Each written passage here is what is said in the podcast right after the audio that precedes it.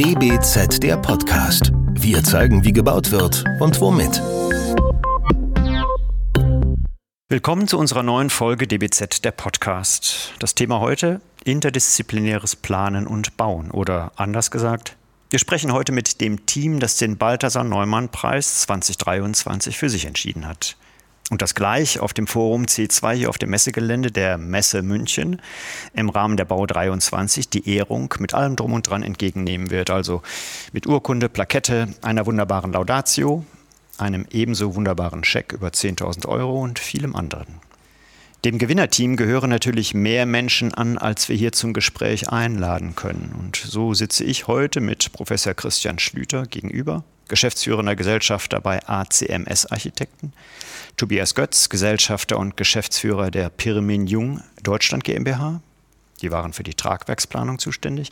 Und last but not least auf Bauherrenseite Professor Peter Matthias Astner für die Campus Roh Projektentwicklungs GmbH und Co. KG und Wolfgang Bogner für die Eckpfeiler Immobiliengruppe. Es fehlen natürlich weitere Fachplanerinnen, die an dem Projekt involviert waren, aber wir haben nur drei Mikros, exklusive dem meinen. Und ich äh, habe schon ein bisschen den Überblick verloren über die Runde und alle Zuständigkeiten. Einen schönen guten Tag jedenfalls hier im Pressezentrum der Messe München. Hallo. Hallo. Hallo, Sie. Hallo Herr Kraft. Das DBZ-Team heute bin ich allein, Benedikt Kraft. Bevor wir losgehen, erlegen, wir gehen noch nicht los, wir gehen gleich los. Von mir aus und schon vor aller Laudatio gleich herzliche Glückwünsche zum Balthasar Neumann Preis. Sie reihen sich hier ganz sicher in eine sehr illustre Reihe von Vorgängergewinnerinnen ein. Fangen wir an. Mir scheint, alle haben alles richtig gemacht, sonst gäbe es wohl keinen Balthasar Neumann Preis. Können Sie mir kurz deutlich machen, was die Kernpunkte des Studentenquartiers Campus Roh an der TH Rosenheim sind? Wer möchte anfangen? Darf ich damit kurz anfangen? Ich habe wirklich nur, wirklich nur vier, vier Kernpunkte einmal von Studenten für Studenten. Wir haben schon sehr früh lange Vorbeauftragung äh, der Architekten, der Fachplaner, äh, lange Vorgründung der Projektgesellschaft, die Studenten und die Hochschule Rosenheim eingebunden. Der zweite Kernpunkt war unmittelbare Hochschulnähe. Der dritte Kernpunkt Holz. Rosenheim ist Holzstadt. Holz ist aus meiner Sicht der Baustoff der Zukunft. Und daraus folgt Nachhaltigkeit. Und ja, das sind die, die drei Kernpunkte und dann letztlich, ähm, aber vielleicht am allerwichtigsten, der partnerschaftliche Ansatz. Wir haben von Anfang an die Planer und die ausführenden Unternehmer, jedenfalls die Schlüsselgewerke, mit an einem Tisch gehabt und dieses Bauvorhaben partnerschaftlich und äh, gemeinsam entwickelt und auch gebaut. Der Architekt ja, so, so war das. Und äh, wir hatten Spaß an dem Projekt. Wir, wir haben schon Spaß am Projekt gehabt, weil es gut angefangen hat. Es gab einen Wettbewerb. Wir mögen Wettbewerbe, weil es natürlich. Können Sie ganz kurz sagen, was für eine Art von Wettbewerb? Das war ein eingeladener Wettbewerb, äh, war nicht ganz offen, eingeladener Wettbewerb mit 14, glaube ich, oder 16, 16 Teilnehmenden. 16. Äh, viele aus Deutschland, aber auch aus dem Ausland. Viele sehr gute Büros. Uns hat gereizt. Es waren wahnsinnig gute Büros dabei. Das reizt dann besonders und dann hängt man sich besonders rein. Insofern war das für uns sehr spannend, das zu tun. Und ich glaube, dass das das ein guter Schlüssel ist, das muss man ja der Welt da draußen sagen, das ist wahnsinnig guter Schlüssel, um Qualität zu erzeugen. 16 hervorragende Büros kümmern sich um eine solche Aufgabe. Ähm, die Entscheidung ist dann sicherlich manchmal schwer und anstrengend. Die Geschichte wird der Erste vielleicht gleich nochmal erzählen, äh, weil das sicherlich mal ganz lustig ist. Aber trotzdem merkt man ja, das ist der eigentliche Schlüssel, um wirklich gute Qualität zu erzeugen. Und ich so, warum man gewonnen hat, weiß man nicht immer so, so richtig. Aber vielleicht, weil man nicht alles richtig gemacht hat, aber weil ein paar Sachen ganz ordentlich gemacht hat. Und ähm, ja, ich glaube, aber eins haben wir, glaube ich, wirklich kapiert so in der, in der Rückschau. Wir haben uns auch mit den, in den Vorgesprächen sehr gut damit auseinandergesetzt. Dieses Thema, wir bauen für Studierende. Das machen wir schon sehr lange. Wir haben sehr viele Studierendenwohnheime gebaut. Aber uns war genau das. Und dann denkt man ja, was ist denn so das Besondere an so einem Haus und wo steckt das drin? Und es ist ein bisschen banal vielleicht, aber wir haben uns wirklich, wir haben für die Nutzer gebaut. Der denkt man, ja, machen doch alle. Ja, weiß ich nicht. Guckt man sich so manche Häuser an, dann werden auch aus vielen anderen Gründen Häuser gebaut. Studentisches Wohnen wahnsinnig gerne als Investitionsanlage. Und uns war wichtig zu sagen, die Menschen, die da hinkommen, die zum ersten Mal oder oft zum ersten Mal irgendwie in eine andere Lebenswirklichkeit kommen, eigene Hausstände gründen und, und so einen neuen Lebensabschnitt kommen, die müssen sich da wohlfühlen. Der Schlüssel war für uns zu sagen, die brauchen eine individuellen Rückzugsmöglichkeit und die brauchen viel Gemeinschaft. Wir glauben an die Idee von, es wird bei uns besser, wenn wir wieder mehr Gemeinschaft produzieren. Mhm. Das wird sicherlich gleich nochmal eine Frage sein, was so die Anforderungen auch an die Architekten waren. Was gab es irgendetwas Besonderes, äh, wo der Tragwerksplaner gesagt hat, wow, das ist eine tolle Aufgabe, ähm, das ist äh, mehr als der Standard? Das ist mehr als der Standard, allein schon mal für die Technische Hochschule Rosenheim. Ähm, am Holzstandort Deutschland letztlich äh, ein Holzbauwerk zu planen, ist schon eine besondere Ehre. Mein Dank auch nochmal an dieser Stelle an äh, Herrn Aster, Herrn Bogner. Ähm, und dann ist es eben ja immer eine besondere Aufgabe, Studentenwohnheime mit all ihren Facetten, äh, wie es der Christian Schlüter gerade beschreibt, äh, eben tragwerksplanungstechnisch, brandschutztechnisch, schalltechnisch, das heißt eben im Hinblick auf die gewünschte Nachhaltigkeit eben dann doch auch am Ende des Tages wirtschaftlich eben runterzubrechen. Und das war eine besondere Aufgabe, die uns da gestellt wurde, die wir glaube ich, eben in der Gemeinschaftlichkeit, die Herr Astner auch betont hat, mit, mit vielen Varianten, mit Gegenüberstellungen versucht haben, bestmöglich aufzugleisen und darzustellen. Aber darf ich hier nochmal reingrätschen? Herr Götz, Sie wissen, wir haben kein Studentenwohnheim gebaut. Jeder in unserem Team, der den Begriff Wohnheim in den Mund genommen hat, musste fünf Euro in ein Sparschwein stecken. Und Sie haben es gerade wieder getan. also, ist, ich mache das, legen, nachher. Ich mach das gerne nachher. Wolfgang Bogner und ich legen großen, großen Wert darauf, dass wir ein Studentenquartier, und zwar ein Definitiv. ganz besonderes Studentenquartier ja. gebaut haben. Kein Heim. Alles gut. Wobei ich, man sich da auch gerne heimisch fühlen möchte, glaube ich. Heimisch, ja. ja. Ähm, vielleicht kann jeder noch mal relativ kurz seine Rolle in dem Team. Also äh, der Balthasar Neumann Preis wird ja auch wegen der Integralität sozusagen des planenden Teams verliehen. Also wenn nur der Architekt oder nur der äh, Geldgeber oder nur der Ingenieur gesagt hat, wir machen das jetzt so und so und ihr zieht alle mit, dann hätte es den Preis definitiv nicht gegeben. Ähm, wie sind so die Positionen? Also ich habe natürlich gerade schon gehört Augenhöhe, das ist aber immer in der Theorie so. War es dann auch in der Praxis so? Dann würde ich sagen, war meine Rolle ähm, Projektphilosoph und Hüter des partnerschaftlichen Ansatzes. Und dann würde ich dem Wolfgang Bogner kurz das Mikrofon geben. Ja, grüß Gott in die Runde. Meine Rolle als Bauherr äh, war ganz stark, mich mit der Umsetzung dieses Projektes auseinanderzusetzen. Und ähm, ich bin ja auch ganz lange schon in der Branche im Entwickeln, Planen und Bauen und bin überzeugt, dass ein partnerschaftlicher Ansatz der richtige Weg ist und auch ein Team. Und ich glaube, diesen Preis bekommen wir, weil wir als Team so gut zusammengearbeitet haben. Und wie bei jedem Projekt gibt es natürlich auch Schwierigkeiten und Herausforderungen. Wir sind da in der Corona-Phase gewesen. Äh, wir haben jetzt Auswirkungen aus der Ukraine-Krise. Aber da zeigt sich bei den Beteiligten, wer zieht mit am Strang. Und da bin ich überzeugt, dass dieser partnerschaftliche Ansatz auch für die Zukunft der richtige Weg ist und einer der wesentlichen Punkte war, warum wir so erfolgreich in diesem Projekt waren. Jetzt lassen Sie noch den, äh, Ihr Set mhm. auf. Äh, da frage ich Sie doch gleich. Sie haben ja einen äh, wirklich wunderschönen, charmanten äh, Akzent. Also man vermutet gleich, wo Sie herkommen. Kann man nicht verbergen, den bayerischen. Kommen Sie denn aus der Ecke Rosenheim? Äh, also ich, haben Sie da eine Verbindung hin? Wussten Sie, wo Sie bauen oder wo Sie investieren, was Sie da machen? Ja, wusste ich sehr genau, weil ich mit 20 Jahren ähm, als Student nach Rosenheim gekommen bin, äh, im Fachbereich Holztechnik damals studiert habe mit Schwerpunkt Holzbau. Ich stamme aus einem elterlichen Betrieb. Äh, also mein Großvater hat ein Sägewerk und einen Holzbaubetrieb gegründet. Also von daher lag das schon in der Familie, in den Wurzeln. Und dadurch, dass ich in Rosenheim studiert habe, kannte ich natürlich die Hochschule sehr gut, auch die Lage des Standortes. Sagen wir mal, der Peter Astner ist Professor an der Hochschule, ich war Student an der Hochschule. Wir beide haben als Bauherren da wahnsinnig viel Herzblut, weil wir auch zur Hochschule, zum Präsidenten, Herrn Professor Köster, einen sehr guten Bezug beide haben und uns auch, äh, wir haben beide Kinder, die Studenten sind, also die sind in einem Alter, die studieren. Und äh, wir haben das immer auch genützt, unsere Kinder zu fragen, auch äh, wie denkt ihr drüber, was, wie würdet ihr das machen? Hatten ja den Austausch auch mit den Studenten an der Hochschule. Und für mich als Projektentwickler ist das ein ganz wichtiger Punkt, eben für die Nutzer, also in dem Fall für die Studenten, ein, ein Konzept zu entwickeln, um ein optimales Lernumfeld äh, zu schaffen Und äh, auch was der Professor Schlüter erwähnt hat, dieser Teamgedanke im Studium zu fördern, ist ein wichtiger Punkt, auch um im Studium erfolgreich zu sein, um auch gut für den Beruf vorbereitet zu werden. Und äh, also von daher muss ich sagen, habe ich zu dem Standort Rosenheim einen sehr starken Bezug. Sie haben damals beide im Studentenwohnheim gewohnt, oder? Also ich selber habe äh, äh, auch an der Hochschule gewohnt, aber leider gab es da noch kein Studentenwohnheim, ah. sondern in einer Dreier-WG.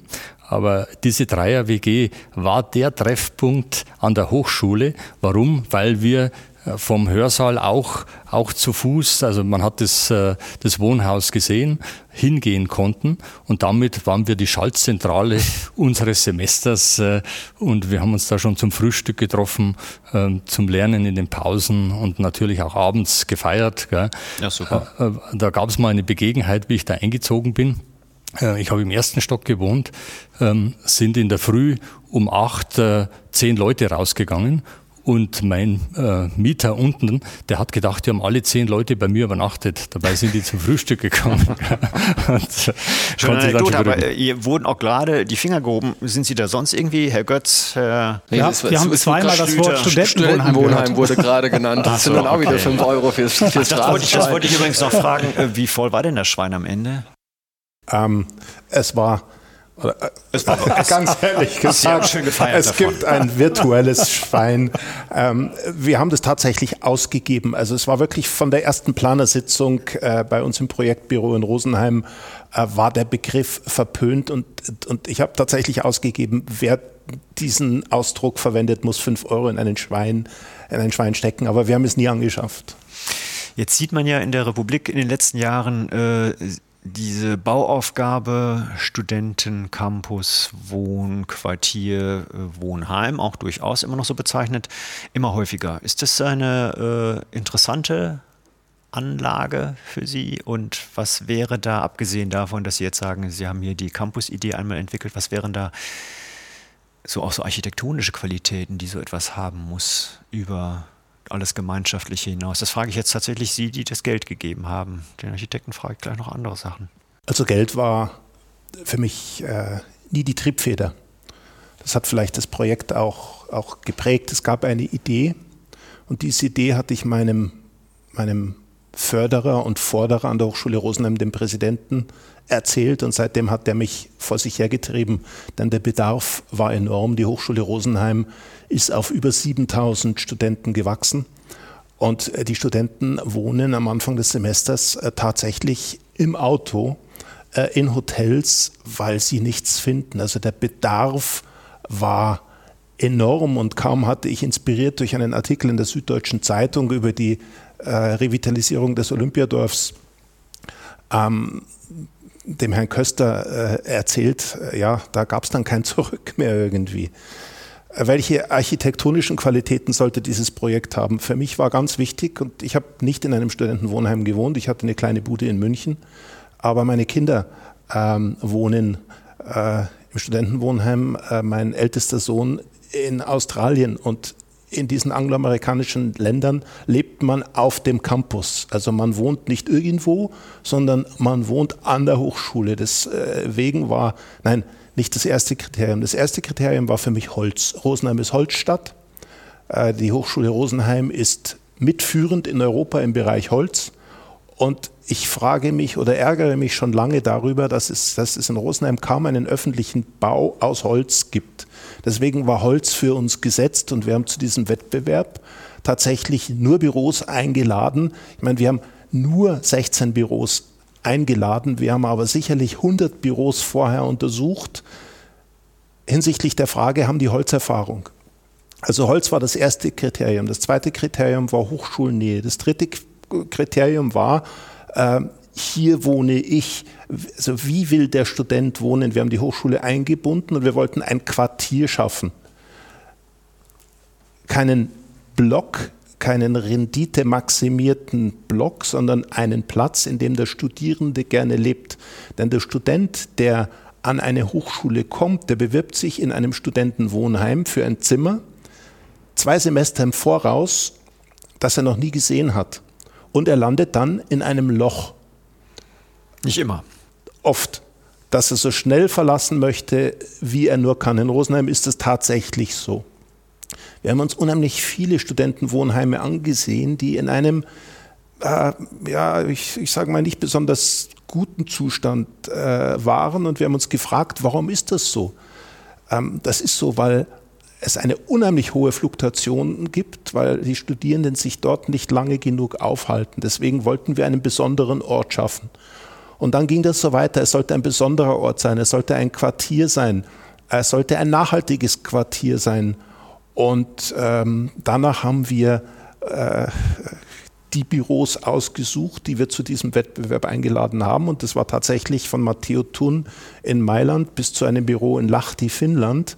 Und daraus ist es das beste Büro geworden. Ich bin, ich bin glücklich und stolz darauf, dass ACMS diesen Wettbewerb gewonnen hat, musste aber die schmerzliche Erfahrung machen. Ich war damals noch alleine Bauherr, bevor äh, ich dann mit Eckpfeiler, das war das, der zweite große Glücksgriff in diesem Projekt, dass ich einen Partner gefunden habe, der von Anfang an meine Philosophie geteilt hat. Also besser hätte das nicht laufen können. Wolfgang Bogner und ich sind auf den Tag genau gleich alt und, und äh, auch wir beide haben so partnerschaftlich zusammengearbeitet, wie es besser eigentlich äh, nicht gehen kann. Es ist ganz, ganz toll, wie dieses Projekt dann mit der Eckpfeilergruppe äh, rund geworden ist. Ähm, ja, wo bin ich jetzt bin ich hängen geblieben? Wo, wo Sie hab haben die Vorzüge oder äh, nochmal die Architektur auch der Büros, betont. Der, der Büros, genau. genau. Ich war in diesem Architektenwettbewerb dann äh, damals noch der alleinige Bauherr und musste äh, ganz, ganz schmerzhaft feststellen, dass ich nur eine Stimme hatte. Da waren dann, ich weiß es nicht mehr, ich glaube fünf Sachpreisrichter, sechs Fachpreisrichter und die Architekten haben sich auf Entwürfe gestürzt, wo ich gesagt habe, das würde ich nie bauen. Und ich musste da wirklich der Entwurf von ACMS, ich wusste damals ja noch nicht, dass es ACMS ist, die sind alle anonymisiert, habe mich von Anbeginn an begeistert und fasziniert, dieses Kleinteilige, dieses Aufgelockerte, diese Plätze, die, die, diese, dieses Spiel auf den Dachterrassen, die, die Aufenthaltsqualität. Das hat mich von Anbeginn an begeistert, aber ich musste wirklich hart kämpfen, äh, dass es ACMS dann letztlich in die Siegergruppe geschafft hat. Äh, da war dann zu allem Übel noch ein Rosenheimer Büro dabei äh, und das ich einfach nicht genommen hätte, weil ich die zu gut kenne. Und äh, ein Grazer Büro, witzigerweise, ist dieser Grazer Architekt heute auch schon im Forum gewesen, hat einen Vortrag gehalten, die waren, die waren auch recht gut, aber ähm, ACMS hat es dann letztlich aus gutem Grunde gemacht und, und äh, jedes Mal, wenn ich, wenn ich da in den Campus fahre, dann freue ich mich darüber, wie toll es geworden ist. Und letztlich haben wir den Campus voll vermietet. Und Können zwar in einer Zeit, in der die Hochschule zu war. Also als wir fertig geworden sind, das ist wahrscheinlich noch das Alte. Ne? Ich muss zwei Semester vorher, damit ich einen Platz kriege. Waren, also ja. Oder Plätze sichern. Oder, oder natürlich die Attraktivität, die, die, davon gehe ich jetzt mal aus. Genau. Aber können Sie sagen, was es, äh, was es kostet? Ein ah, Apartment? Glaub, ein Apartment, Wolfgang. Miete? Nicht die Baukosten, nicht die Bausumme, wenn ich es mieten möchte? Also wir haben äh, ja 211 Apartments und äh, wir haben ein Konzept entwickelt, wo auch äh, Vierer-WGs dabei sind, also wo ich in der, selbst bei uns in einer WG wohnen kann, damit äh, ein sehr günstiges Apartment bekomme. Und äh, wir haben aber auch Apartments oben im fünften Stock mit Bergblick. Und so haben Terrasse. wir, so haben wir äh, das gestaffelt so dass wir sehr attraktive Mieten und äh, insgesamt ein sehr gutes Preis-Leistungs-Verhältnis äh, bieten können. Wir haben uns auch getraut, von Anfang an eine Warmmiete festzulegen. Also die haben Glasfaseranschluss und alle Nebenkosten in einer Warmmiete drin. Das vereinfacht das Verfahren. Wer kann das machen? der ein sehr nachhaltiges Konzept umgesetzt hat, wie wir, äh, mit unserer Photovoltaikanlage und Batteriespeicher auch äh, dem gesamten energetischen Konzept. Wir haben auch in der Energiekrise gemerkt, wir sind da stabil, das, äh, wir fallen da nicht raus. Und da bewährt sich eben genauso ein nachhaltiges Konzept.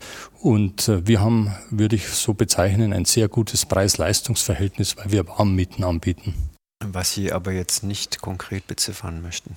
Sagen wir mal von bis die Range.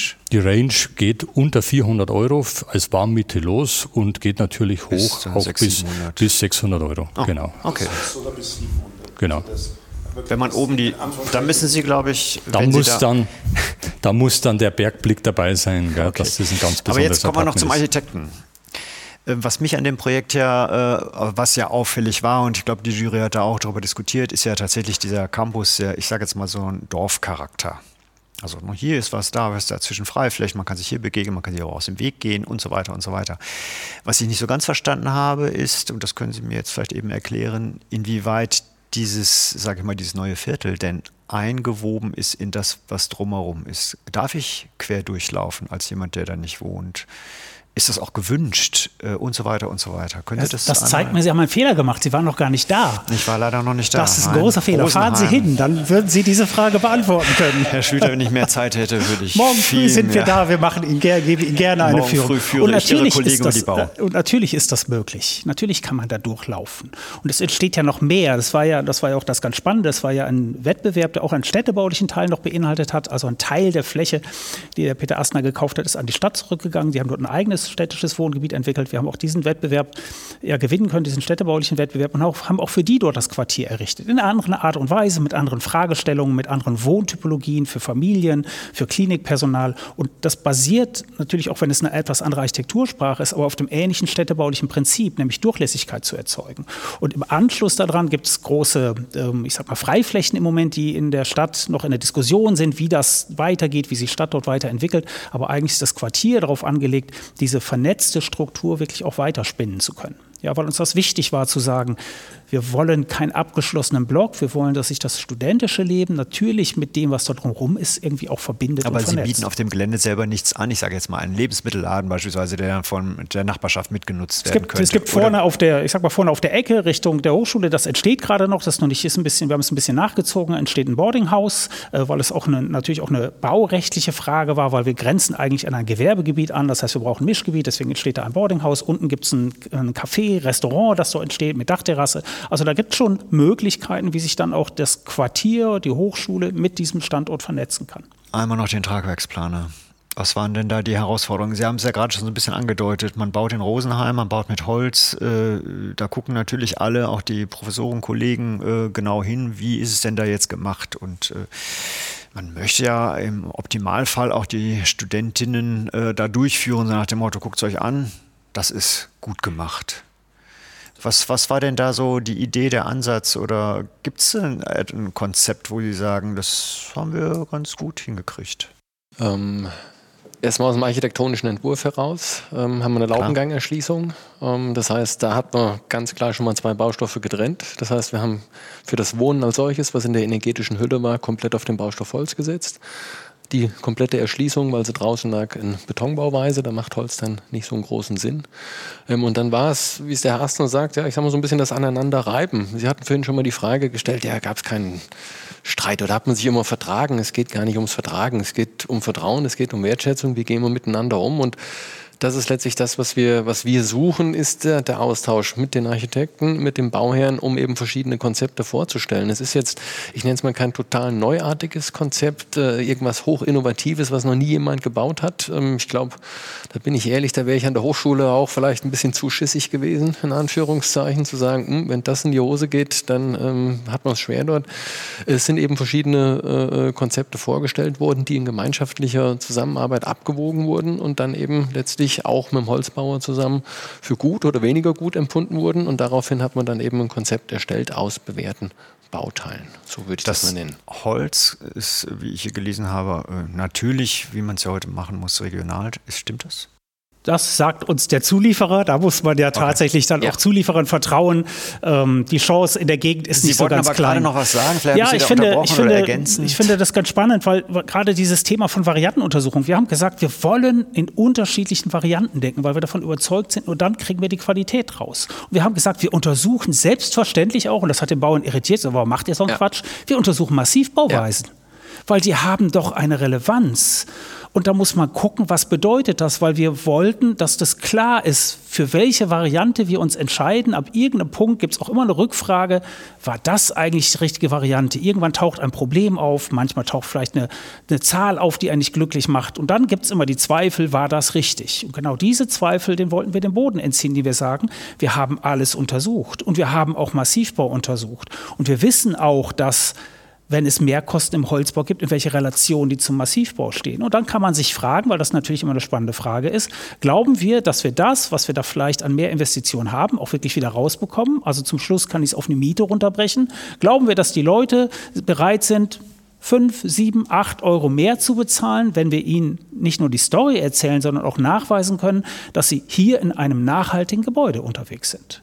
Und das, darauf, finde ich, fokussiert sich die Frage, weil wir so wahnsinnig viel darüber reden, Holzbau ist teurer, nachhaltiges Bauen ist teurer. Manchmal stimmt das, es ist sehr wenig. Und die Frage ist, sind Menschen bereit, für dieses relativ kleine Add-on zu sagen, das kann ich mir auch leisten und ich bin auch bereit, das zu bezahlen. Das finden wir wichtig. Und diese Variantengegenüberstellung, also wenn ich das ergänzen oder korrigieren darf, die, die haben der Wolfgang Bogner und ich ausdrücklich in Auftrag gegeben, ja. die waren uns wichtig, die das haben wir auch bezahlt. Ähm, da haben wir nicht gesagt, das ist Quatsch. Was wir aber nicht bezahlen mussten, was die Architekten, die Fachplaner und sehr früh auch die Ausführungskompetenz, die ausführenden Unternehmer gemacht haben, war, die haben sich zu einem Holzbau-Workshop äh, zusammengesetzt, haben sich regelmäßig getroffen. Dafür haben wir nie eine Rechnung bekommen. Das war wirklich ein, das war ein Add-on. Ähm, äh, man hat also wirklich dieses System gemeinschaftlich von Anbeginn an entwickelt. Und das fanden wir ganz prima. Das ist, glaube ich, noch ein ganz wesentlicher Punkt, den der Herr Bruckner eben genannt hat. Es geht um, ja, um vermietbare Fläche am Ende des Tages. Es geht um das Thema Warmmiete, was, glaube ich, in den letzten zwei, drei Jahren nochmal einen ganz anderen Stellenwert bekommen hat. Und häufig, der Christian Schlüter und ich kennen das aus dem täglichen Bauablauf. Ja, sag mir mal die Kosten. 300, 400, also es kostet 5 Millionen, das kostet 5,5 Millionen. Holzbau ist zu teuer was geht eben unter? Es sind energetische Werte, es sind am Ende des Tages Flächen, wo der Holzbau mit einer hochgedämmten Fassade in der Außenwand Flächeneffizienz aufweist. Ähm, wie viel umbauten Raum habe ich am Ende des Tages?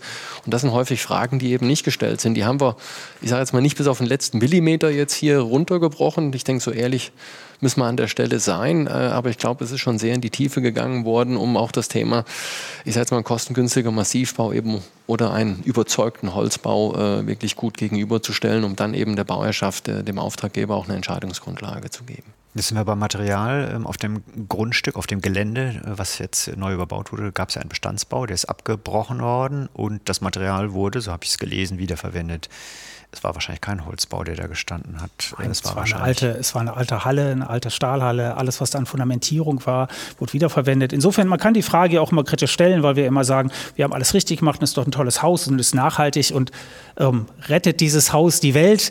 Nein, es belastet natürlich auch die Umwelt, aber eben deutlich weniger als das andere Gebäude tun. Und an der Stelle haben wir eben den Vorteil, dass wir nicht auf der grünen Wiese bauen mussten, sondern das war eine alte, komplett zu 100 Prozent versiegelte Fläche, die heute immer noch hochverdichtet ist, aber nicht mehr zu 100 Prozent versiegelt ist. Was haben Sie mit dem Material gemacht? Wo wurde es eigentlich? Es wurde wahrscheinlich unten. Unterbau, genau. genau. Wir Unterbau. brauchen natürlich viel in Unterbau. Wir haben leider einen relativ schlechten Boden dort, in der Tragfähigkeit relativ schlecht und dann kann das Material aber da vor Ort verbleiben, ist nicht abtransportiert worden und konnte vor Ort genutzt werden.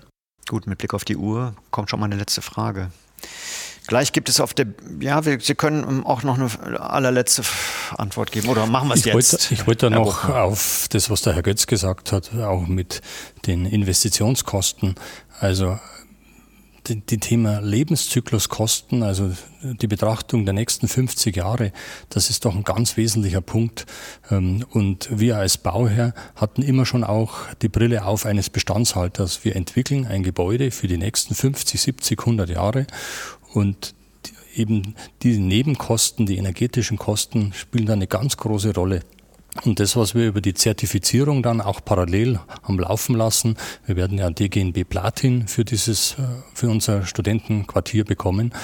Und äh, das war auch eine ganz gute Unterstützung, sehr systematisch eben den Blickwinkel auch in der Zukunft zu betrachten. Mit welchem CO2-Footprint hat dieses Projekt in der Zukunft und auch wie sehen die Lebenszykluskosten aus. Und das habe ich aufgenommen, ganz intensiv, dass wir das auch in zukünftigen Projekten so umsetzen werden, weil ich absolut oder wir davon überzeugt sind, dass das der richtige Weg ist, nachhaltige Projekte zu bauen mit Holz, wir nennen es auch Holzhybrid, also mit Holz, Beton und anderen Werkstoffen zu bauen, dort Holz einzusetzen, was die große Stärke ausspielt. Das ist uns auch tatsächlich mit den Variantenuntersuchungen gelungen, die ich äh, sehr, sehr gut ausgearbeitet, informativ fand und auch uns als Bauherren die Möglichkeit gab, hier die richtige Entscheidung zu treffen. Mit diesem städtebaulichen Konzept ist mit diesem Bausystem das die Umsetzung. Und ähm, Bauen mit System hat sowieso Zukunft. Also das, was wir hier gemacht haben, die Details, die wir pro Haus entwickelt haben, haben wir wiederholt.